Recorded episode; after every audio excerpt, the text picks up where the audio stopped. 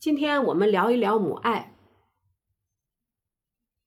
母爱是深情的，也是伟大的，但是在这个世界上，也会有一些畸形的母爱。曾经看过一个美剧，剧名叫做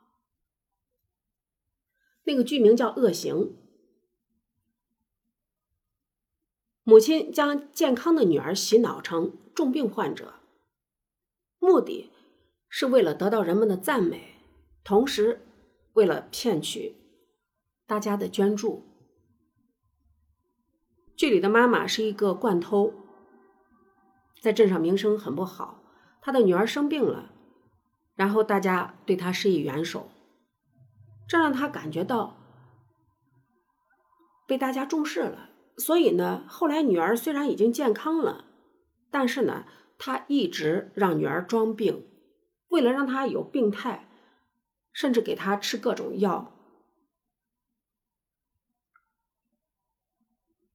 这是影视剧中畸形的母爱。我要说一个是现实中的，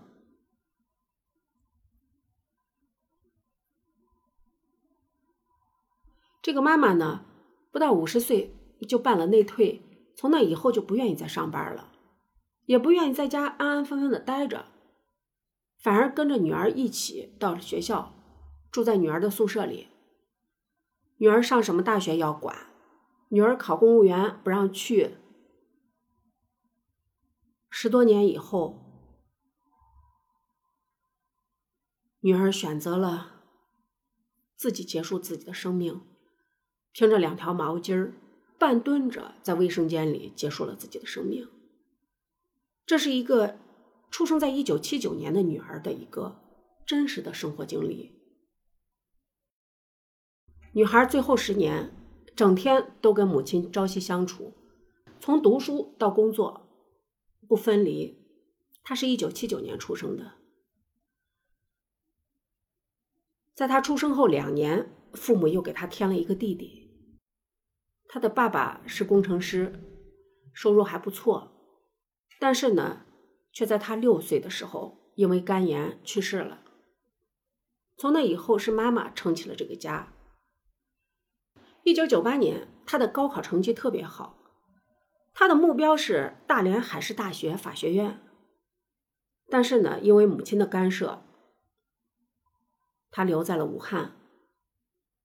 无懈可击的说法是，让他放弃了去大连，成了武汉大学经济学院的学生。大学读了两年以后，他弟弟也考上了武汉大学。说实话，两个孩子教育的还不错。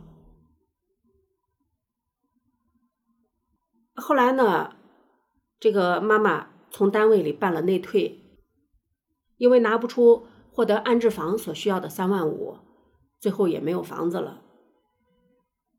所以呢，这个妈妈就到了学校里，吃吃住住的都混在她的学学校里。到他大学毕业的时候，他顺利的考上了北大的法学院的研究生。他还考上过枝江县的公务员他还收到过西北大学发来的面试通知。这三条路都是非常好的选择。第一个选择，他有可能会成为精英律师；第二个，他可能一辈子会衣食无忧；第三个也不错。但是呢，他一个也没选。原因还是因为他妈妈。妈妈说：“北京太远了，北大的法学院。”学费太贵了，去当公务员的话，妈妈又说枝江是小地方，坚决不回去，一定要去大城市。去西北大学面试吧，妈妈说那一定是骗子，不能去。三条路都没走通，所以他成了一名英语培训中心的讲师，只是为了方便照顾母亲。当了五年讲师后，他才还清了助学贷款。从那以后。他为了赚钱想了不少办法，卖过保险，干过培训班，弄过杂志，打工创业，凡是能想的办法，他都想到了，只是为了能多赚钱。可是事情却一直不顺利。那段岁月，他忙得飞起，就是这么忙，就是为了心中的梦想，就是为了去上海的愿望。二零零九年，他考上了上海海事大学的研究生。于是呢，他准备复制武大的故事，带着他妈妈去读书。但是呢，精致的上海跟码头的武汉不是一个调调。上海海事大学的宿舍同学也跟武大的同学不一样，他们都没有带妈妈上过学，一个个都因为这搬出了宿舍。校方一看，也不想解决问题，而是劝退了杨妈妈。他为了能让母亲跟自己在一起，申请陈述自己的困难。但是没有得到校方的谅解，校方下死命令，让他的妈妈搬出了宿舍。在他的人生里，很年轻，但是呢，没有决定自己的命运的权利。他一直在负重前行，直到负载不起。说实话，在媒体上看到这个故事，让人很难过。他是一个很能干的人，但是最后却不堪重负。打垮他的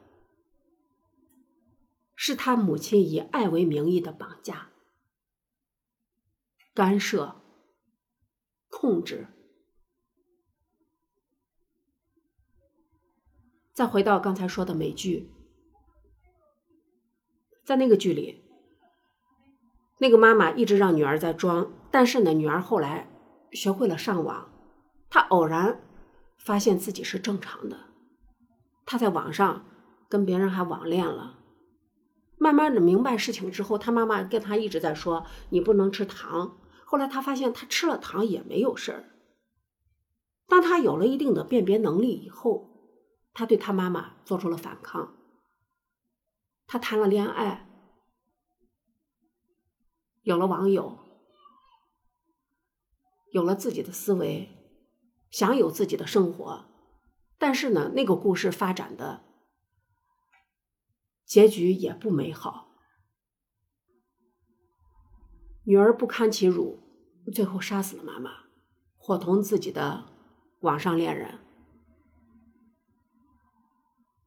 等到这个事情曝光了以后，大家才知道，原来这一对母女在媒体前所有的作秀都是假装的。听众朋友们，如果你也是父母，